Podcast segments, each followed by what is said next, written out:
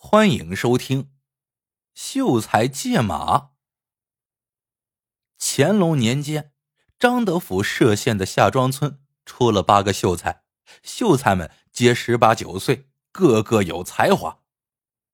有一年，歙县来了一个新县令，名叫胡太鼎。这位县太爷颇有抱负，上任伊始便到各处村庄体察民情。期待尽快做出一番政绩。同时，这位县太爷还有一个毛病，出行时喜欢讲排场，不管是从哪个村子经过，都要该村的秀才出来迎接。秀才们必须立马收拾干净，换上长袍马褂，到村口列队行礼，然后将县太爷护送出村。这一下可苦了夏庄村的八位秀才。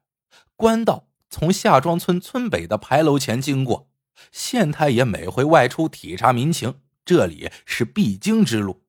每逢迎来送往，秀才们都得从家里跑到北楼，再把县太爷从北楼送到南楼，一耽搁就是好几个时辰，严重影响了正常营生。有一回，几名秀才挑着担子朝地里送肥料。突然听到鸣锣开道的声音，撂下担子就往家里跑，换好衣裳，急火火的奔到北楼口。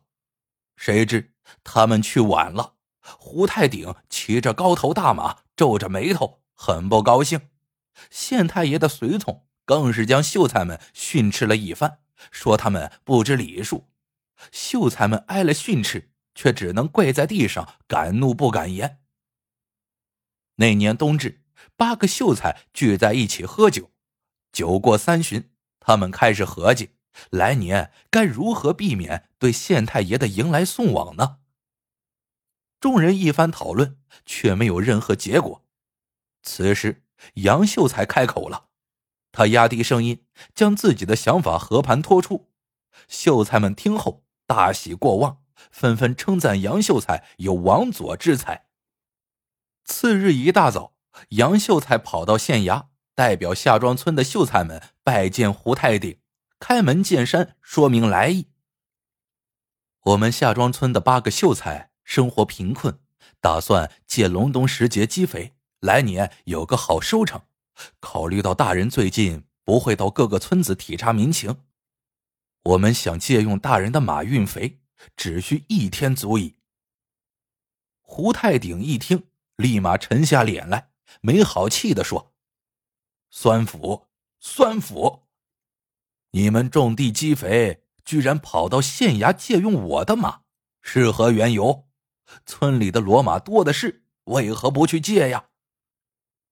杨秀才不急，一字一句的说：“今冬雪大，来年必是丰年。倘若大人将马借于我等，待丰收之后，我等将感念大人恩德。”十里八乡必定广为歌颂。胡太鼎一听，陷入了沉思。这时，师爷悄悄拉了一把胡太鼎的衣袖，胡太鼎跟着师爷到了后堂。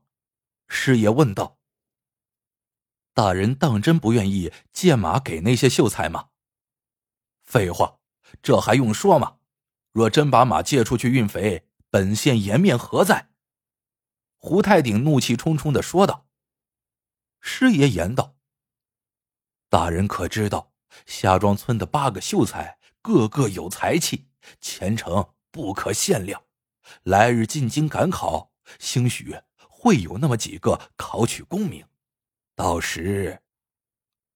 胡太鼎一听，连连点头，拍着师爷的肩膀，连声称道：“言之有理，言之有理。”最终，胡太鼎将自己的马借给了杨秀才，杨秀才叩头谢恩，说了一番恭维之语，将马牵回了夏庄村。